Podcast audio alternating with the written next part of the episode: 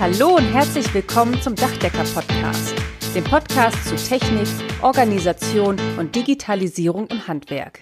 Und hier sind eure Gastgeber, Michael Zimmermann und Karl-Heinz Kraftzig.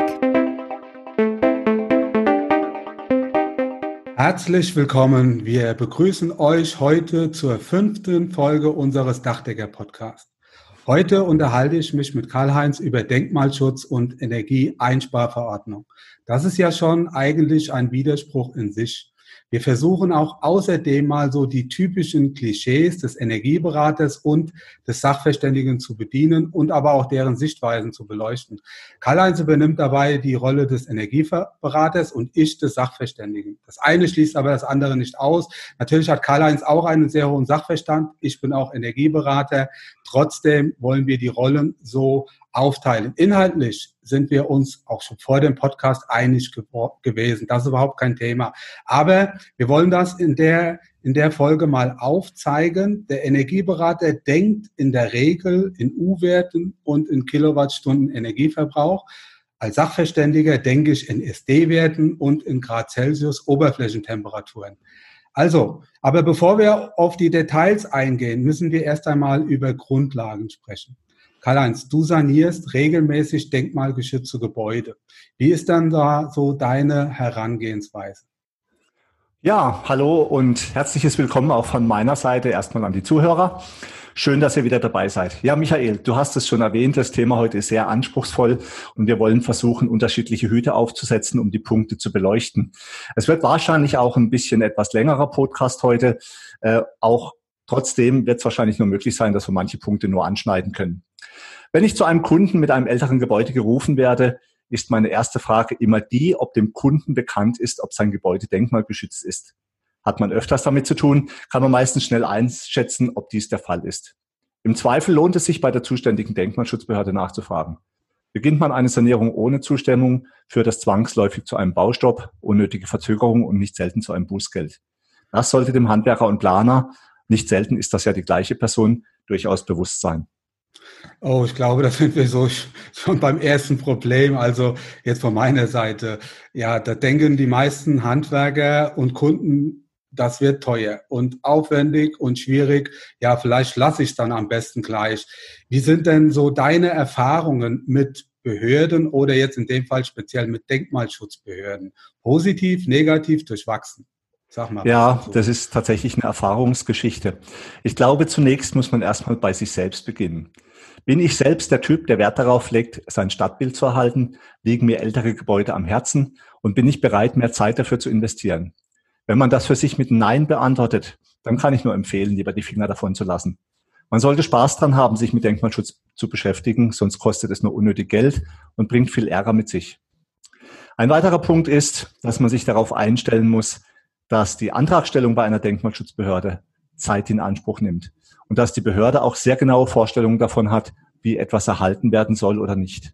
Das kann man auch nicht immer beschleunigen und es ist letztendlich ein Dialog zwischen Planer und Behörde. Wir Unternehmer sind ja nicht selten ungeduldig und wir Dachdecker sind ja auch darauf angewiesen, dass Zeitfenster für die Ausführung allein oft schon aus Witterungsgründen eingehalten werden. Das passt natürlich nicht immer gut zusammen. Ja, du sagst es der Handwerk ist in Regel ja sehr ja, zielorientiert, lösungsorientiert, dass, wenn man bei dem Bild, bei den Klischees bleibt, ja den Beamten nicht unbedingt immer unterstellt werden kann. Ich frage jetzt mal etwas provozierend. Passt das Bild? Liegt es daran, dass bei den Beamten, ja, ja, dass das so halt die durchgängige Arbeitsweise ist und dass die Beamten nun mal nicht die schnellsten sind? Jetzt provokant gefragt. ja, Michael, da bin ich eigentlich ein bisschen bei dir und das ist ja auch so ein gängiges Klischee und mir fällt da äh, sofort Beamten-Mikado ein. So nach dem Motto, wer sich zuerst bewegt, hat verloren. Nein, ich muss an dieser Stelle Mitarbeiter in der Verwaltung auch mal in Schutz nehmen. Ich war einige Zeit Stadtrat in Freiburg und konnte auch Einblick nehmen in städtische Strukturen. Und man muss schlicht erkennen, dass viele Mitarbeiter manchmal einfach überlastet sind. Gute Mitarbeiter sind übrigens für Verwaltung gar nicht so leicht zu bekommen. Und ich war in der Zeit, äh, in der ich in der Verwaltung mittätig war, sehr überrascht darüber, wie gering die Bewerberzahlen bei öffentlichen Stellenanzeigen sind. Manchmal geht es gar nicht ohne Headhunter. Das hat mich schon sehr überrascht. Vor Corona war der Markt einfach leergefegt, weil natürlich im freien Markt viel besser bezahlt wird wie in Verwaltung. Vielleicht wird es jetzt auch wieder in Zeiten von Corona etwas anders. Städte wie Freiburg drehen ein riesengroßes Rad. Insbesondere dann, wenn es Leuchtturmprojekte wie den Bau eines neuen Fußballstadions oder einen neuen geplanten Stadtteil gibt. Da ist die Auslastung der Mitarbeiter sehr hoch und manchmal liegen die, Ner liegen die Nerven zum Teil einfach auch blank. Naja gut, Karl-Heinz, seh mir das bitte nach. Mein Mitleid hält sich da etwas in Grenzen. Ich glaube, das Thema Mitarbeiter und äh, Fachkräftemangel, das betrifft uns alle. Das ist auch kein ausschließliches Problem des Handwerks. Das betrifft alle Branchen, sieht man auch hier. Aber unabhängig davon, wie ist denn so deine ja, Vorangehensweise? Hast du da so ein Best Praxis für uns?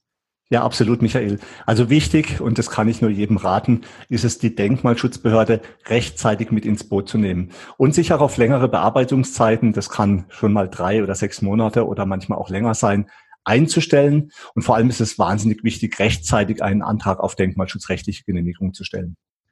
Wow, drei bis sechs Monate, das setzt ja auch einen unheimlichen Planungsaufwand voraus. Du hast ja öfters damit zu tun, du hast das schon öfters auch gemacht, erfolgreich auch gemacht. Ich konnte ja schon einige deiner Referenzen mir angucken. Aktuell hast du auch wieder ein sehr interessantes, schönes Projekt, ja, auch direkt in der Innenstadt von Freiburg. Was ist da beim Antrag zu berücksichtigen? Sag, sag uns das mal. Wie gehst du da vor? Also in der Regel stelle ich einen Antrag auf denkmalschutzrechtliche Genehmigung an die untere Denkmalschutzbehörde. Dabei gibt es drei Paragraphen, die bei der Antragstellung berücksichtigt werden müssen. Das ist bei uns in Baden-Württemberg so, vermutlich aber auch in anderen Bundesländern. Jetzt wird es ein bisschen ausführlicher. In Paragraph 3 oder der Paragraph 3 dient dem allgemeinen Schutz von Kulturdenkmalen. Ein Kulturdenkmal darf nur mit Genehmigung der Denkmalschutzbehörde zerstört oder beseitigt, in seinem Erscheinungsbild beeinträchtigt oder aus seiner Umgebung entfernt werden. Kleiner Seitenhieb an der Geschichte.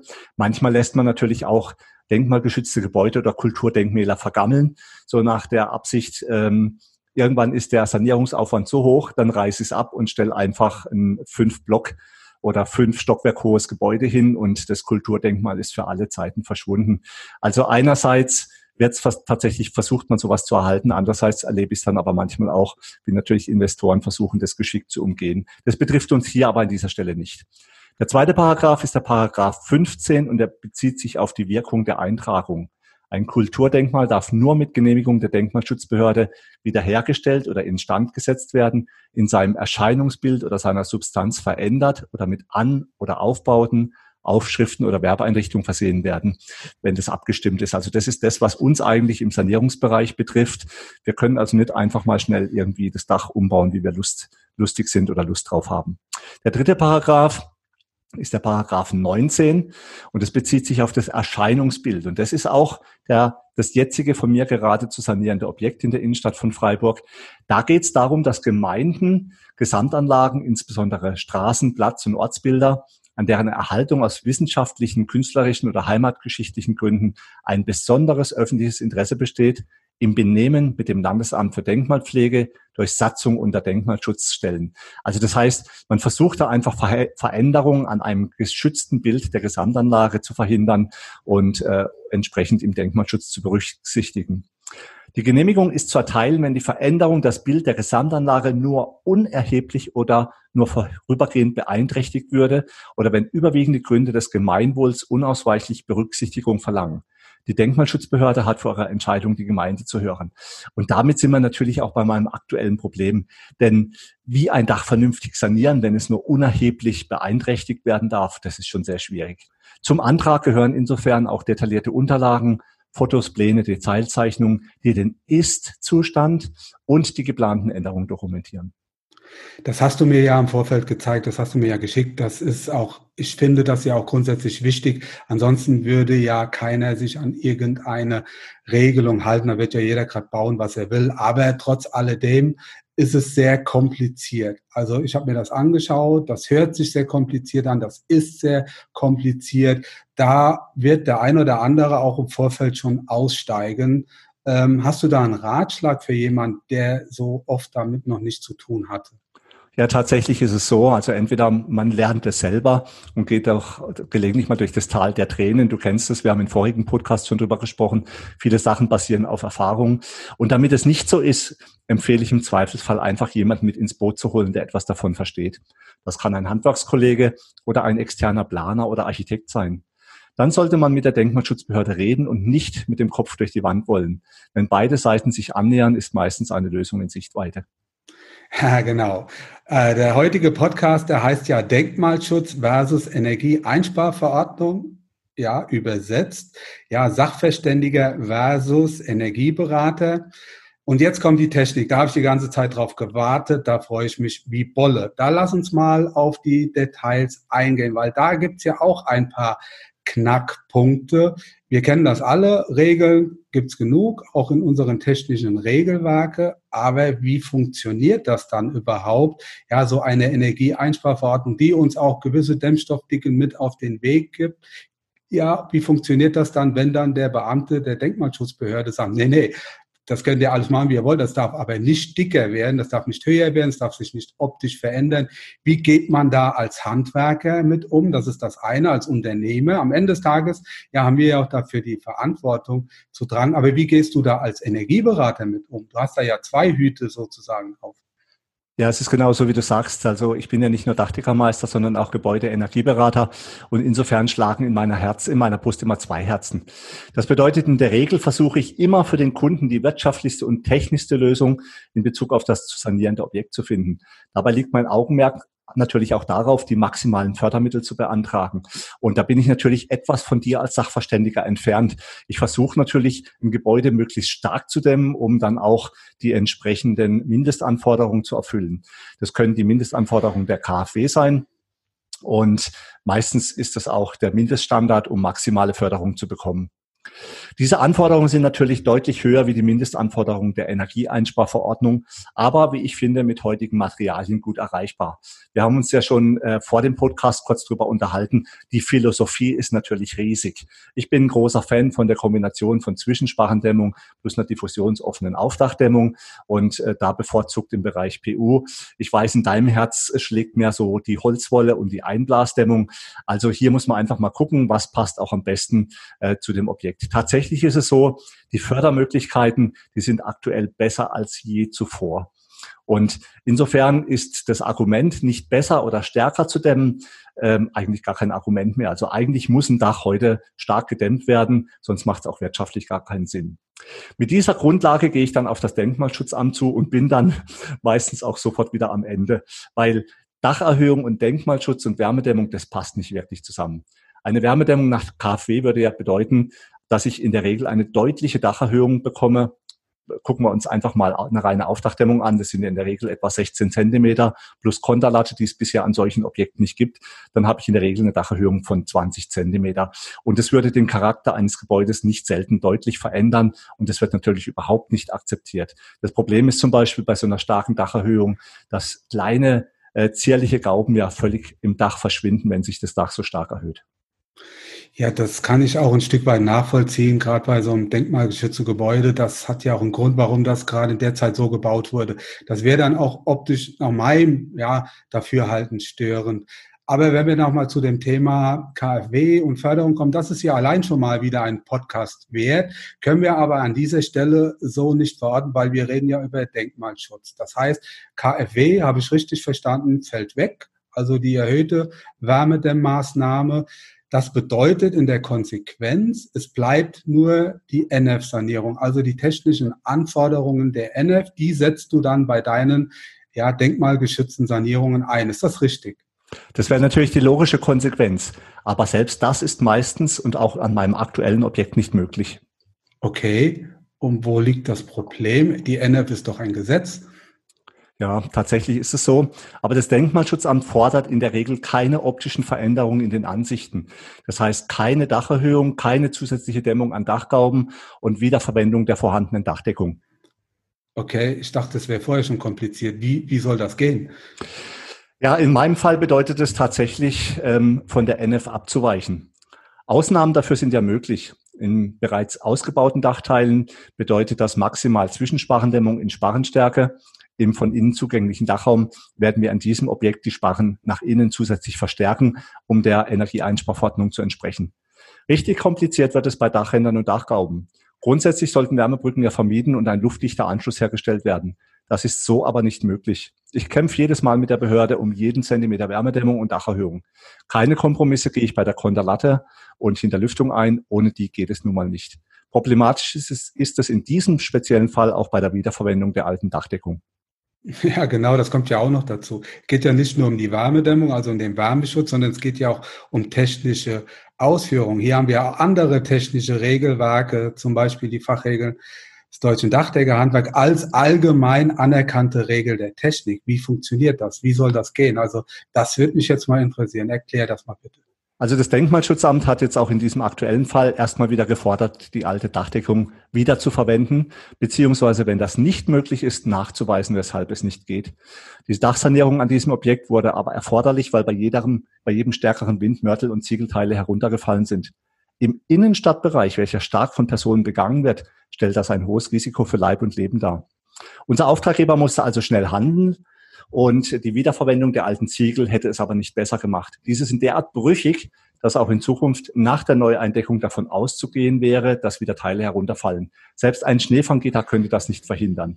Insofern war die Wiederverwendung indiskutabel. Ja, das wird ja immer besser und auch immer komplizierter. Die Ziegel werden ja zudem nicht besser, das wissen wir beide.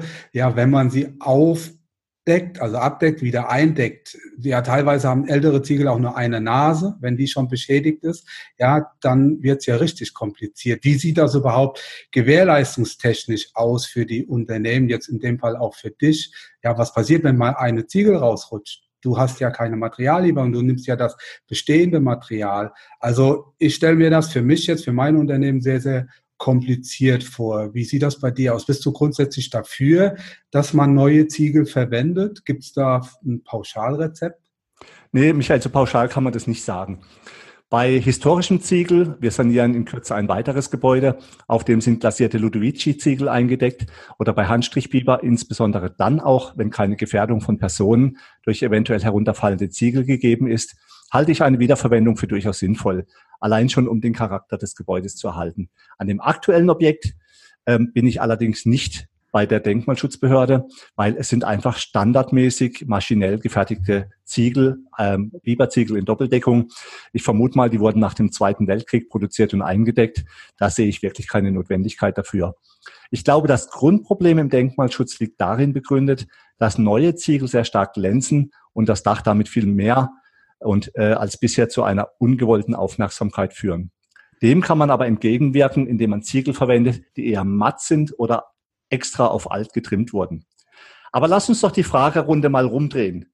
Als Dachdeckermeister komme ich bei Sanierungen im Denkmalschutz sehr schnell an meine Grenzen, was Mindestwärmeschutz, Winddichtigkeit, Fachregeln betrifft und da Dampfdichtigkeit, richtige Anschlüsse. Schauen wir uns mal die äh, Problematik etwas genauer an im Bereich von Dachgauben. Hier ist es also so, dass ich im Dach selber bei dem aktuellen Objekt relativ wenig Probleme habe, das Dach vernünftig zu dämmen. Es ist eine reine Zwischensparrendämmung mit einer geschlauften äh, Dampfbremse und einer sehr diffusionsoffenen Unterspannbahn, Nageldichtung, Konterlatte, ein klassischer Dachaufbau, sauber an allen Bauteilen, also Traufe, Ortrangmauer angeschlossen, ist es auch völlig unproblematisch. Schwierig wird's bei den Dachgauben. Das Denkmalschutzamt möchte eigentlich, dass die Gauben völlig unverändert bleiben. Das heißt ungedämmt, es gibt innenliegende Rolllädenkästen und es gibt sichtbare Holzteile und Pfosten und Fetten, die alle erhalten bleiben sollen. Und das macht es natürlich echt nicht schwierig. Jetzt denke ich mal als Gebäudeenergieberater und sage, hm, das, da mache ich es mir relativ einfach. Die innenliegenden Rollen, Rollladenkästen verbleiben einfach und werden übergedämmt oder entfernt. Vorbaurollläden sind leider nicht zulässig. Und Michael beim Gaubendach und bei den Gaubenseiten mache ich es mir ganz einfach. Da klatsche ich einfach eine Dampfbremse links und rechts und oben drauf, eine PU-Aufdachdämmung drauf. Um die Werte, die gefordert sind, nach NF zu erreichen, würde ich normalerweise 12 Zentimeter PU verwenden. Ähm, das geht in diesem Fall natürlich leider nicht. Also gucke ich mal, was steht denn in der DIN 4108 drin. Und da lese ich äh, als Dachdeckermeister mindestens 60 Millimeter mit Wärmeleitzahl 040, um den Mindestwärmeschutz zu erfüllen. Das bedeutet also im Umkehrschluss für mich, ich gehe jetzt einfach hin, pack, äh, nehme die alte Verblechung weg, nehme die alte Holzverkleidung weg hole die alte Mineralwolldämmung raus, lege meine Dampfsperre geschlauft ein, fülle mit Mineralwolle auf, pack dann äh, eine Aufdachdämmung ein und eine Dreischicht Holzplatte, ganz einfach vielleicht mit, 13, mit 19 Millimeter als Dreischichtplatte drauf und verblecht es dann. Und weil die Pfosten sichtbar sind, kann ich natürlich die Dampfsperre nicht an die Pfosten anschließen. Das heißt, ich klebe halt einfach äh, kann ich nicht an die Fenster anschließen. Das heißt, ich klebe einfach meine Dampfbremse in dem Fall einfach an den senkrechten Außenpfosten an. Michael, was hältst du als Sachverständiger davon? Ich glaube, du bist begeistert. Ja, und wie, muss ich ganz ehrlich sagen. Ich habe es ja im Vorfeld schon gesagt, äh, der Energieberater, der denkt in Kilowattstunden, der Sachverständige in der Regel in Grad Celsius. Also du hast ja schon einige technische Regelwerke genannt, so eine 4108, die ja wunderbare Details hat, aber schau mal nach, ob die irgendein Detail für die Sanierung hat. Da suchst du vergeblich, obwohl die Anforderungen vom Neubau und Sanierung überhaupt nicht abweichen, nur die Realität weicht da komplett ab. Also für mich bedeutet erst einmal Wärmeschutz, ja, ein guter Wärmeschutz ist ein guter Feuchteschutz. Das ist für mich die Basis, auch als Sachverständiger. Und gleichzeitig weiß ich auch aus meiner Erfahrung, unsere alten Gebäude funktionieren nach einem ganz wunderbaren Prinzip. Das ist so simpel und so einfach und heißt, wenn alles gleich schlecht ist, dann ist es wieder gut. Das heißt, wenn alles so bleibt, wie es ist, gibt es keine technischen Probleme. Probleme im Sinne von Feuchtigkeitsschäden. Darum geht es ja auch. Ja, die Dächer sind zwar energetisch und wirtschaftlich eine Vollkatastrophe, das muss man auch ganz klar sagen. Energetisch ist ja nichts da und äh, wirtschaftlich geht die ganze Energie quasi eins zu eins raus. Und wenn man ganz ehrlich ist, man fühlt sich auch nicht wohl unter so einem alten Dach. Also im Winter ist es eisekalt, im Sommer ist es unerträglich heiß und wenn es draußen laut ist, dann ist es innen auch laut. Und die alten Dächer haben noch nicht mal in der Fläche den Mindestwärmeschutz. Ja, die richtig alten Kisten. Und trotzdem passiert nichts. Ja, bei alten Dächern haben wir keine Feuchtigkeitsschäden, weil die gleichzeitig immer mit der Außenluft korrespondieren. Also das heißt, wenn wir uns über Wärmeschutz also unterhalten. Das heißt also, wenn wir uns über Energiedurchgänge unterhalten, über bessere U-Werte und dann auch gleichzeitig luftdicht ausführen, das ist ja auch das, was uns die NF mit auf den Weg gibt, also luftdicht zu bauen, dann ja, verorten wir auch die Luftfeuchtigkeit innerhalb der Gebäude. Und da brauche ich einfach gerade bei schlecht sanierten Gebäuden ein Lüftungskonzept. Da komme ich gar nicht drum rum.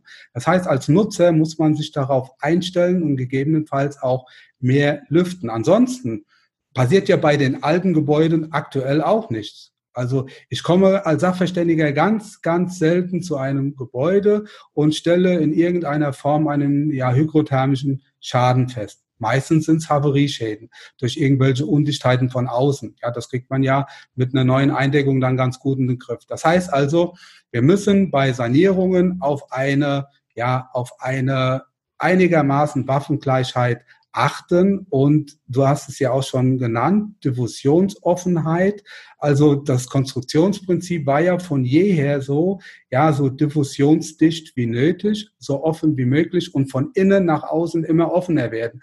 Und dann ist eine PU-Platte oder sonstige diffusionsdichte Dämmungen nach außen nicht, nach meinem Dafürhalten, nicht unbedingt die beste Lösung. Wir brauchen einfach fehlertolerante Konstruktion nicht fehlerfreie Ausführung, das kriegen wir eh nicht hin. Also wir müssen das so ein Stück weit gesamtheitlich betrachten. Am Ende des Tages hast du als Sachverständiger immer ja den Sollzustand ja mit dem vorhandenen Zustand, mit dem Ist-Zustand zu bewerten und mögliche Abweichungen festzustellen.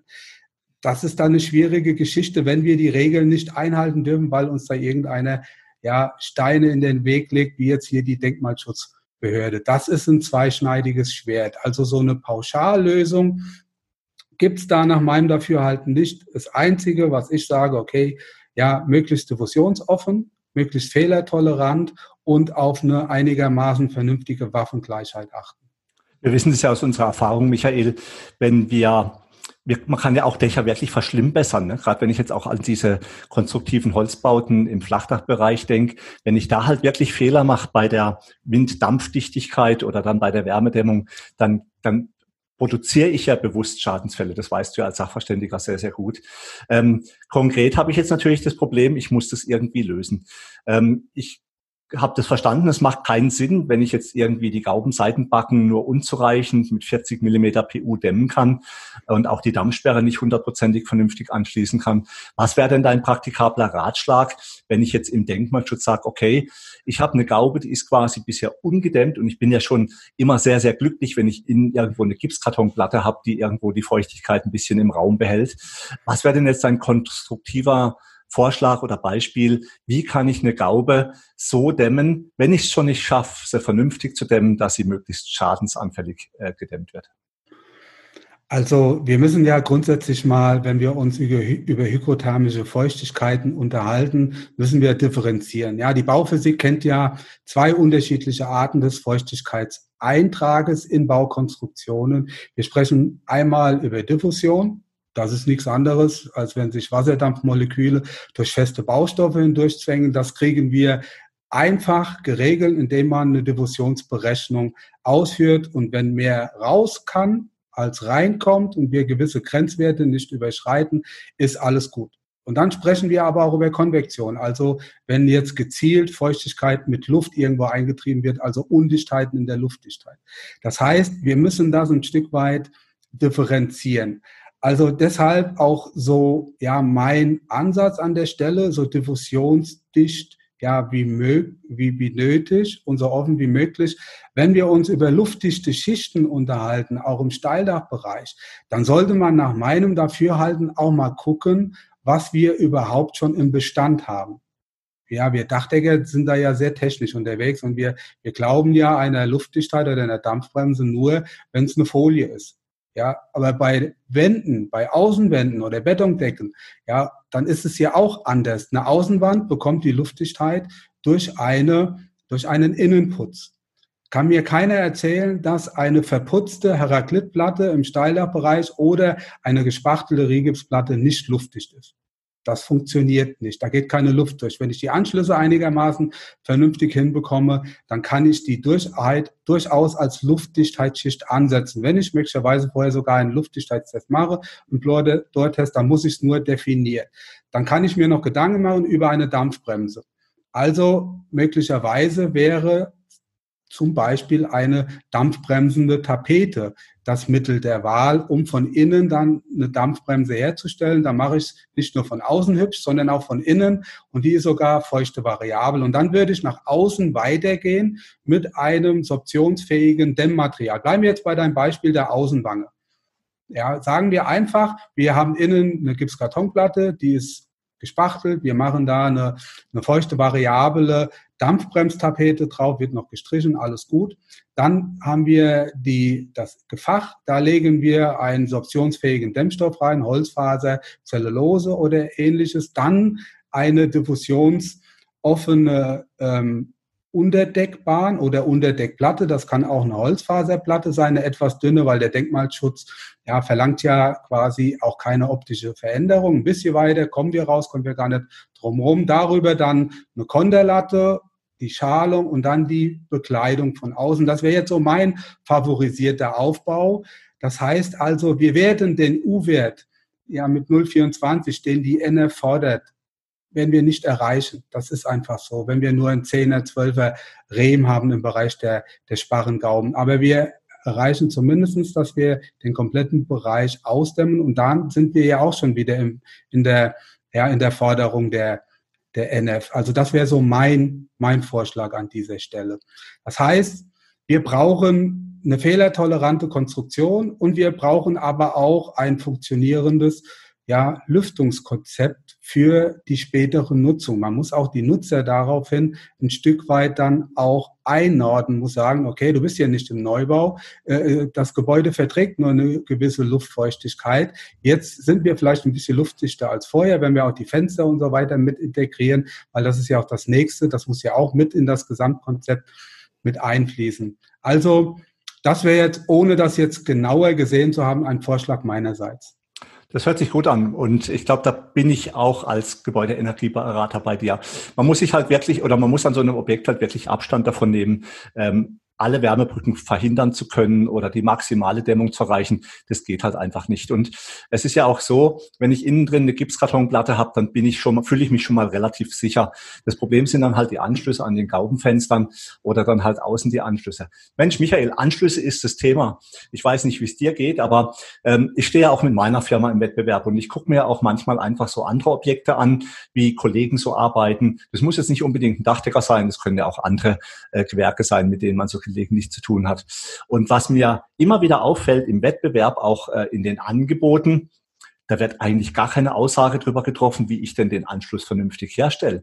Und es muss doch eigentlich jedem Praktiker klar sein, wenn ich ein altes Gebäude saniere, dann habe ich erstmal keine vernünftige Grundlage, um irgendwo eine Dampfbremse vernünftig ankleben zu können.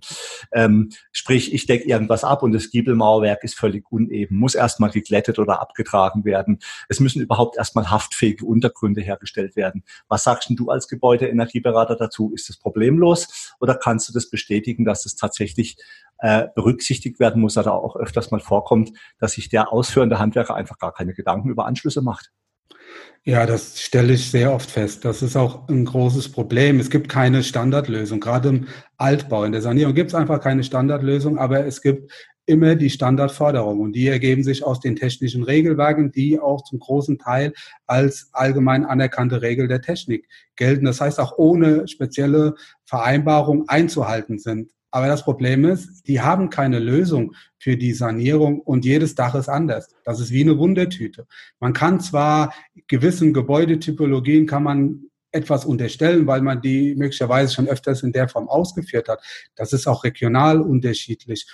Aber trotz alledem habe ich noch nie festgestellt, bei eher bei unterschiedlichen Dächern gleiche ja, gleiche ähm, Details, dass da gleiche Details vorhanden sind. Das ist immer eine große Herausforderung und deshalb rate ich auch jedem Unternehmer dazu, sich auf gewisse Standards zu konditionieren, dass man auch nur gewisse Lösungen anbietet, die man gut gut kennt, die die Mitarbeiter gut kennen und auch gut umsetzen können. Die einfachsten Konstruktionen sind immer die besten.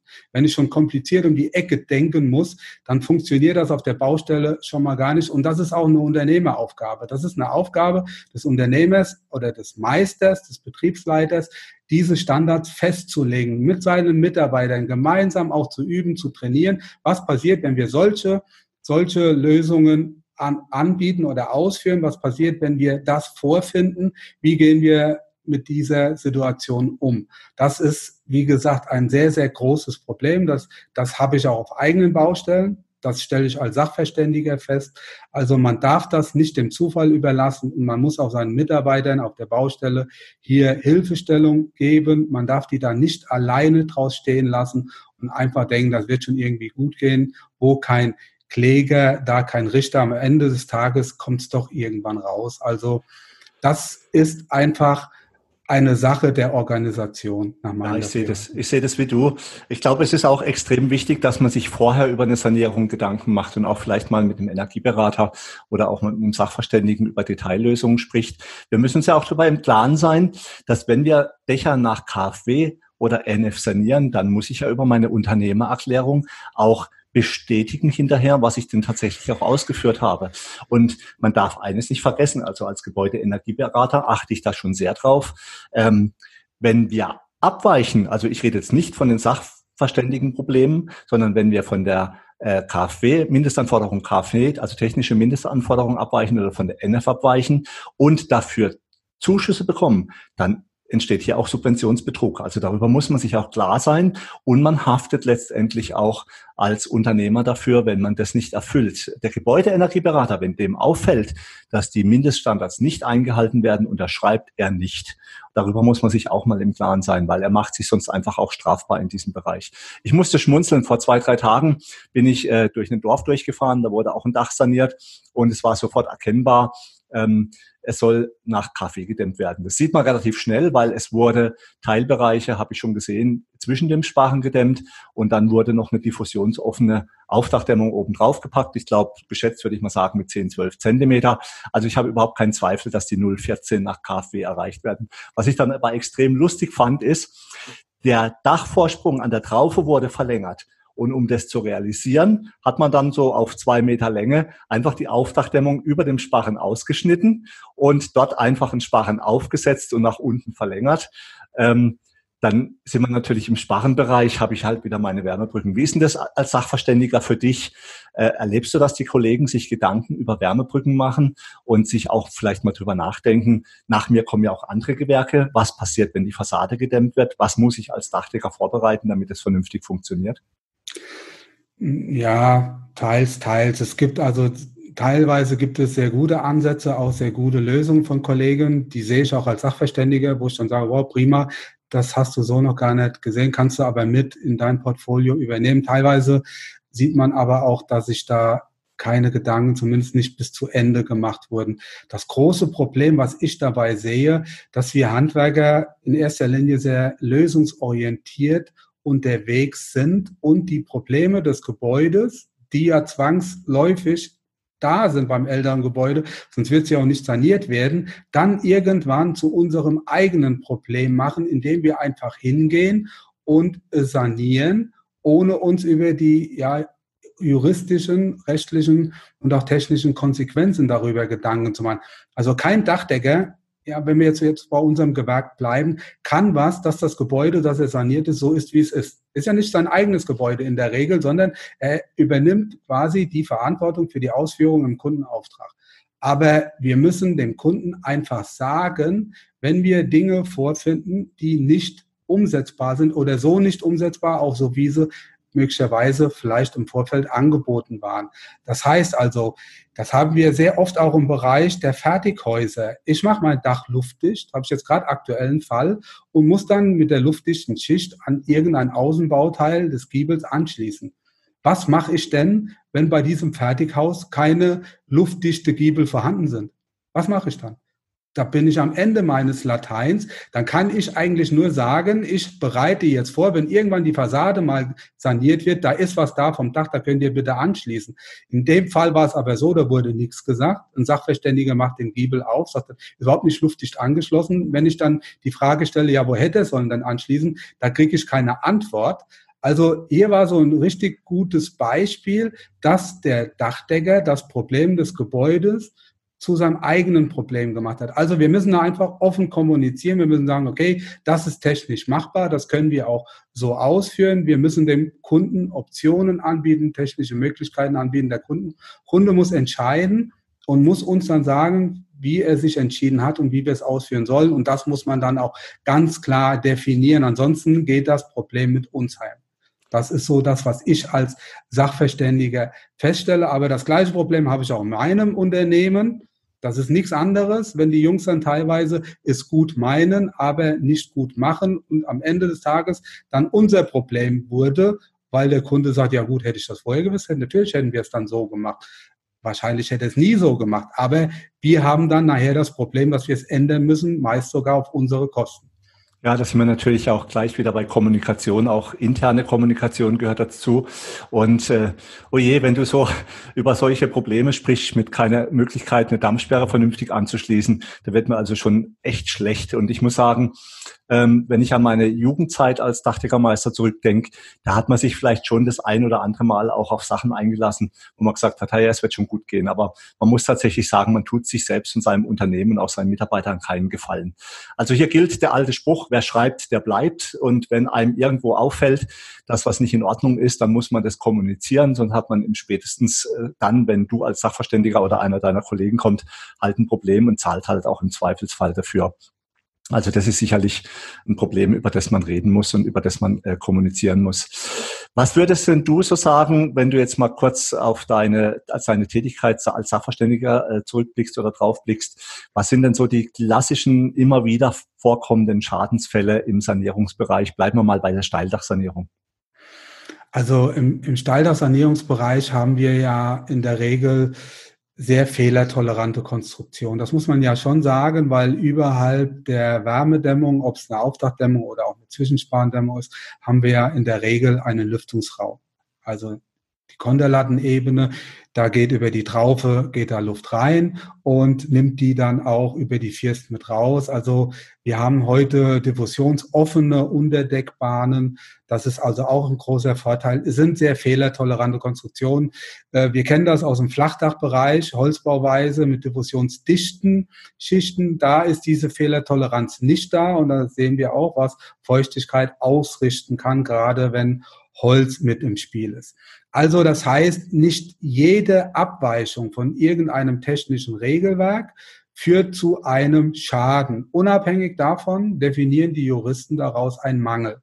Also es muss ja nicht zwangsläufig ein Schaden entstanden sein, um daraus einen Mangel zu kreieren. Und das ist so ein Stück weit auch unser großes Glück. Nicht alle ja, Abweichungen führen zu einem echten Problem. Aber was mich so als Sachverständiger immer wieder begleitet, aber auch als Unternehmer im Bereich der energetischen Steildachsanierung. Das sind Anschlüsse an Dunstrohre. Die stellen uns immer vor riesige Herausforderungen, gerade im Steildachbereich, wenn die Decke vorhanden ist. Das ist ein großes Problem. Dachfenster, das ist auch ein großes Problem. Ähm, ich glaube, die Giebel und die Traufen, die Anschlüsse an die anderen äh, Gebäudehüllenbauteile, die kriegen wir mittlerweile ganz gut in den Griff. Da gibt es konstruktive Möglichkeiten, da muss man sich Standards erarbeiten. Aber ganz ehrlich, wenn wir, wenn wir ehrlich sind, wenn wir so richtig ehrlich sind und alle Normen, alle Regelwerke einhalten möchten, wollen, dann müssen wir im Vorfeld zu unserem Kunden sagen, wir müssen deinen Altbau in den Neubauzustand herstellen, um das vernünftig auch normgerecht anschließen zu können. Das heißt, die Decke muss raus. Und dann kannst du von innen die Luftdichtheit, die Dampfbremse herstellen. Dann sind es ja in der Regel auch eine Schicht, diffusionshemmende Luftdichtheitsschicht nennt sich das, wie wir es im Neubau auch machen. Aber spätestens dann würden wahrscheinlich 70 Prozent aller Sanierungen flach fallen, weil das ist dann das K.O.-Kriterium. Ja, dann wird, also, natürlich, da wird man natürlich kein Dach mehr in Deutschland vernünftig saniert bekommen. Ja. Genau. Also ich muss gestehen, ich bin ein großer Fan von solchen geschlauften Dampfbremsen, die von außen eingelegt werden und dann durchgängig von First bis Traufe und Ortgang zu Ortgang und die Anschlüsse sauber verklebt. Aber wir haben uns ja auch schon im Vorfeld von diesem Podcast darüber unterhalten. Das geht halt nicht in zwei Minuten. Ja, da muss man sich Zeit dafür nehmen und das kostet auch Geld und Zeit. Und ich glaube, manchmal schadet es auch nicht, wenn man in die Fachregel reinschaut, ne? dass man einfach mal guckt, wie ist denn eigentlich was definiert? Ich finde, die Industrie und die Hersteller machen mittlerweile tolle Produkte, aber auch da ist es, glaube ich, vielleicht nicht so angeraten, alles zu glauben, was so vorgeschrieben wird. Wenn ich da an sehr flache Dachneigungen denke und so manche Produkte, die da ausgeschrieben werden, dann habe ich schon manchmal meine Zweifel, ob das wirklich gut geht. Lass uns doch mal noch einen kurzen Blick auf den Witterungsschutz äh, richten. Ich habe jetzt schon mehrfach das Problem gehabt, ähm, bei der Gelegenheit müssen wir unbedingt mal einen Podcast über Flachdachsanierung machen und die Probleme, die dort entstehen. Dafür fehlt mhm. heute einfach die Zeit. Heute bleiben wir mal im Denkmalschutz und beim, bei der Steildachsanierung. Aber gucken wir mal auf Witterungsschutz. Wenn ich so denkmalgeschützte Gebäude habe, dann ist mit eines der wichtigsten Dinge, während der Bauzeit oder Umbauzeit keine Feuchtigkeit einzutragen. Nicht selten schlummert irgendwo in irgendeiner Ecke ein Pilz und es kann brutale Schäden verursachen, weil man merkt es nicht gleich.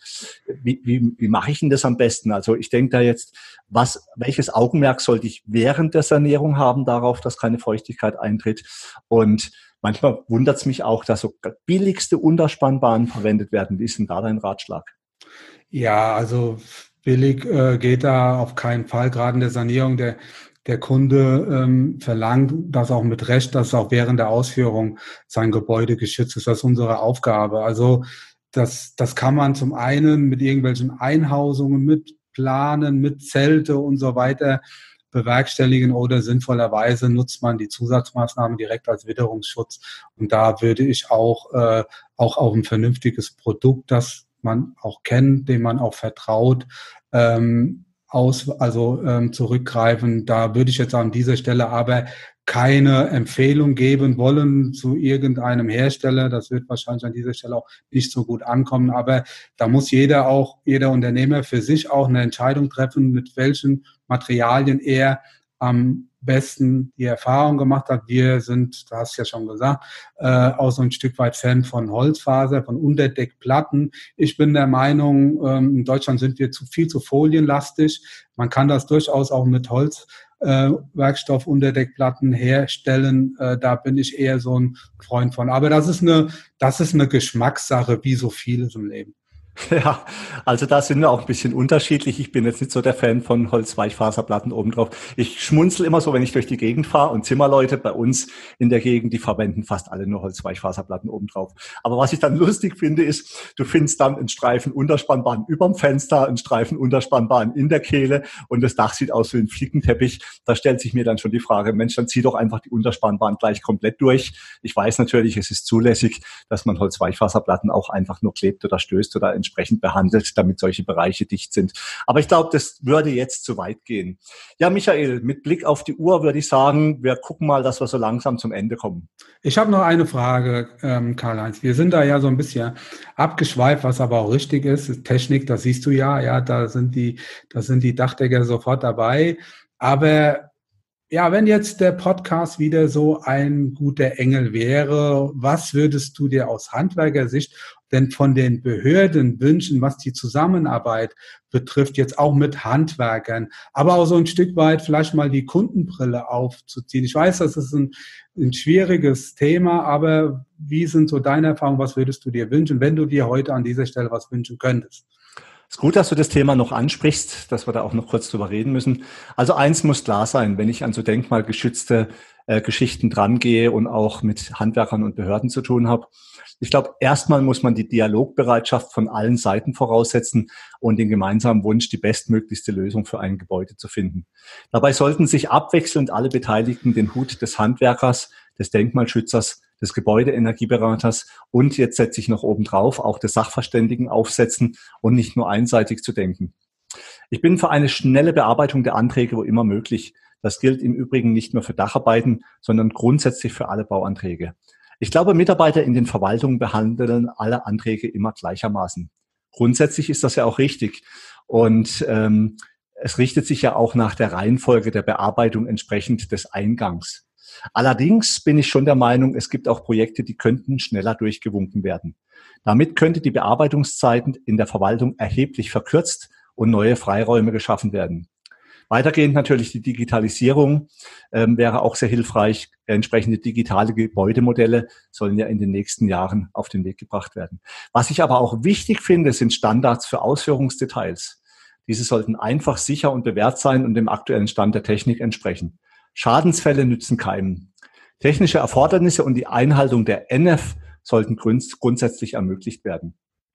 In Freiburg zum Beispiel haben wir angedacht, diesbezüglich mal ein gemeinsames Gespräch mit Vertretern des Handwerks, dem Baurechtsamt, insbesondere der Denkmalschutzbehörde und, den, und dem Umweltschutzamt auf den Weg zu bringen. Hier ist nämlich auch statt intern eine Diskrepanz. Das Umweltschutzamt möchte maximale Dämmung und Energieeinsparung, was genau der anderen Behörde, der Denkmalschutzbehörde entgegenspricht, die eigentlich am liebsten auf alles verzichten würde. Ich würde mich freuen, wenn andere Städten und Gemeinden diesem Beispiel folgen. Ein weiterer Punkt auf meiner Liste wäre eine pauschale finanzielle Unterstützung für Sanierung im Bereich Denkmalschutz. Es gibt zwar bereits finanzielle Unterstützung, aber man muss ehrlich sagen, ich habe es noch nie erlebt, dass es wirklich vernünftig funktioniert hat, weil die Anforderungen dafür sind einfach so, so hoch, dass sie meistens kaum in Anspruch genommen werden. Oft ist es einfach auch nicht möglich. Ich bin der Meinung, wenn Städte den Erhalt von denkmalgeschützten Gebäuden wichtig ist und Eigentümer sich schon bereit erklären, diesen Mehraufwand auf sich zu nehmen, dann sollte das auch belohnt werden. Ja, da sind durchaus alles sehr, sehr sinnvolle Wünsche. Du bist zwar ein bisschen über das Ziel hinausgeschossen, ein Wunsch, ja, aber es sind ein paar mehr draus geworden. Aber sind, wie gesagt, alle, alle sinnvoll. Vielleicht hört der ein oder andere Beamte ähm, auch diesen Podcast und ja, nimmt da so ein Stück weit mit, was mit in seinen täglichen Alltag. Ja, das war's von unserer Seite heute. Karl-Heinz, vielen Dank auch von mir an dich als Gebäudeenergieberater. Ja, das nächste Mal haben wir auch wieder ein sehr spannendes Thema. Das geht auch teilweise zumindest um Nachhaltigkeit. Da haben wir einen Interviewgast, Simon Schlögel von Materialrest 24. Da freuen wir uns drauf. Du auch, Karl-Heinz, das weiß ich. Da haben wir uns im Vorfeld schon drüber unterhalten. Das war's von meiner Seite. Vielen Dank, liebe Zuhörer. Macht's gut und vor allen Dingen bleibt gesund. Ja, auch von mir, Michael, natürlich herzlichen Dank. Ich bin froh, dass wir diesen Podcast in diesem Zweiergespräch führen können und auch mal über technische Details sprechen können. Und wir haben ja auch schon drüber gesprochen. Wir werden hier noch den einen oder anderen Podcast auch zu technischen Bereichen. Flachdach müssen wir unbedingt mal drüber sprechen, aufnehmen. Liebe Zuhörerinnen und Zuhörer, herzlichen Dank auch von meiner Seite. Damit sind wir nun am Ende vom heutigen Podcast. Wir wünschen euch viel Freude bei der Arbeit und dass auch in Zukunft alles optimal bedacht ist. Wenn euch der Podcast gefallen hat, freuen wir uns, wenn ihr ihn euren Freunden und Kollegen weiterempfehlt und auch in den sozialen Medien liked und teilt. Bis zum nächsten Mal, wir freuen uns auf euch. Euer Michael Zimmermann und Karl-Heinz Kraftzig.